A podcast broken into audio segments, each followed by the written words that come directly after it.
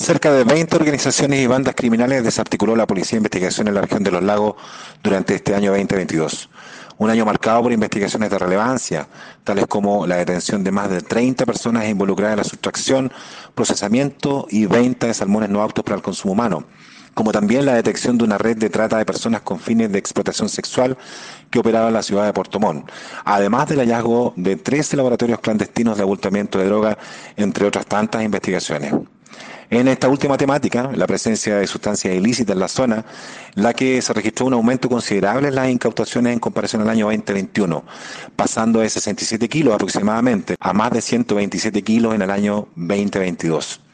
De acuerdo a las estadísticas de la PDI, la cannabisativa lidera el listado de las drogas más decomisadas a nivel regional con 64 kilos, seguidas por la cocaína base con 53 kilos y el clorhidrato de cocaína con más de 4 kilos. Es por ello que una de las principales preocupaciones de la institución tiene que ver con la capacitación y el reentrenamiento de, los detectives con el fin de combatir y desarticular las diferentes organizaciones criminales, además de estar preparados para comprender y enfrentar los nuevos fenómenos delictuales bajo investigaciones profesionales y científicas. En esta misma línea, como prueba del trabajo profesional de los oficiales policiales, puedo mencionar que durante el presente año se incautaron 116 armas de fuego, 59 de las cuales corresponden a la provincia de Osorno, 39 a la provincia de Yanquihue y 18 a la provincia de Chiloé. Asimismo, cerca de 151 personas fueron detenidas por infracción a la ley de 20.000 de drogas y 1.109 por otro tipo de delito, registrándose 93 imputados más que en el año 2021.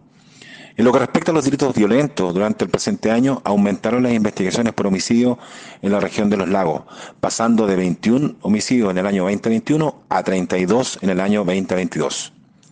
Como detectives nos hemos propuesto metas ambiciosas para enfrentar de mejor manera lo que impone esta criminalidad,